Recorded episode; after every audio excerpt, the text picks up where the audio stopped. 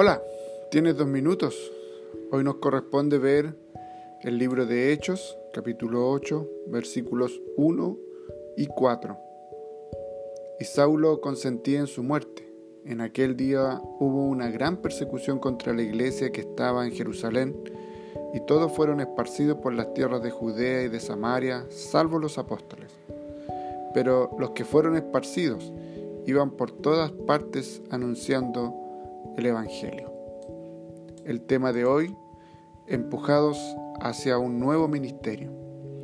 Hace unos años nuestra iglesia comenzó a trabajar con niños en riesgos quienes estaban asistiendo a una escuela cerca de la iglesia.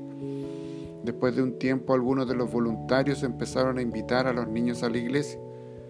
La primera vez que fuimos a buscar a una de las niñas nos sorprendimos al encontrar dos niñas esperándonos, una prima había sido invitada.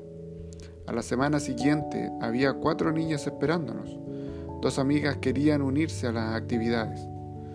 Tuvimos que buscar y hacer lugar para las invitadas inesperadas.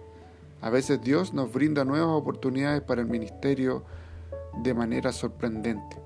Eso ocurrió a los creyentes en Jerusalén, aunque de manera mucho más espectacular. Cuando fueron desplazados por la persecución, desarrollaron nuevos ministerios de predicación donde quiera que iban, sembrando las buenas nuevas de Jesús.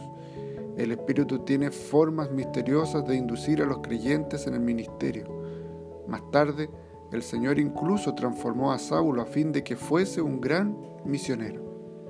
A veces Dios puede ser insistente, incluso puede usar la persecución y las desgracias como una oportunidad para servirle.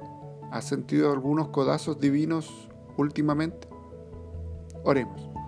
Señor, úsanos de cualquier manera y danos gozo al encontrar nuevas oportunidades de ministerio, aun cuando nos enfrentamos a retos difíciles, en el nombre de Jesús. Amén. Que el Señor te bendiga y gracias por tu tiempo.